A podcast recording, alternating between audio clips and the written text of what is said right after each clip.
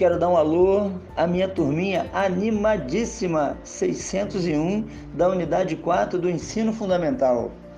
Eu disponibilizo para vocês, tá, uma lista de exercícios de tudo aquilo que nós estudamos até o momento é, onde houve essa paralisação. É, sobre sistema de numeração romano, egípcio e decimal, tá? capítulo 1 e 2 da apostila exercícios de classe e ordem de um número, posição de um algarismo em um número e também aquelas expressões numéricas envolvendo operações de adição e subtração, assim também como os múltiplos de divisores que começamos a ver já no terceiro capítulo.